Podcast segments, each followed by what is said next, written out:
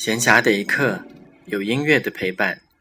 这里是荔枝 FM 四八一六八白谈的片刻，欢迎大家的收听。大家也可以通过微信订阅公众号“白谈的音乐片刻”来收看一些我为大家分享的内容。在前面的某一期节目当中，我们曾经介绍过俄罗斯的音乐家普罗科菲耶夫。普罗科菲耶夫他在学生时代就是一个比较顽皮的人物。虽然他在九岁时就创作了他的第一部歌剧，但是在音乐学院念书的期间，却是一个觉得老师的观念非常陈腐的学生，经常要逃课，而且经常要写一些老师不喜欢的新颖的东西。今天在节目当中将要播放的是由他创作的第一交响曲。这部交响曲的写作时间是在一九一七年，这一年第一次世界大战还没有结束，也正是俄罗斯的二月革命和十月革命发生的那一年。整个俄罗斯的社会正在面临着巨大的变革。普罗科菲耶夫因为是家中的独生子，所以没有应征入伍。他在圣彼得堡附近的乡村创作了这部交响曲。整部作品的创作原因，是因为普罗科菲耶夫提出了一个问题：如果海顿生活在现在，那么他会怎样来完成他的作品？于是就诞生了这样一部从形式和结构上非常像莫扎特和海顿，但是旋律和节奏上又非常现代的作品。我特别喜欢第一乐章当中小提琴声部的一个下行的一个音符。下面就请大家一起来听一下普罗科菲耶夫的第一交响曲第一和第二两个乐章。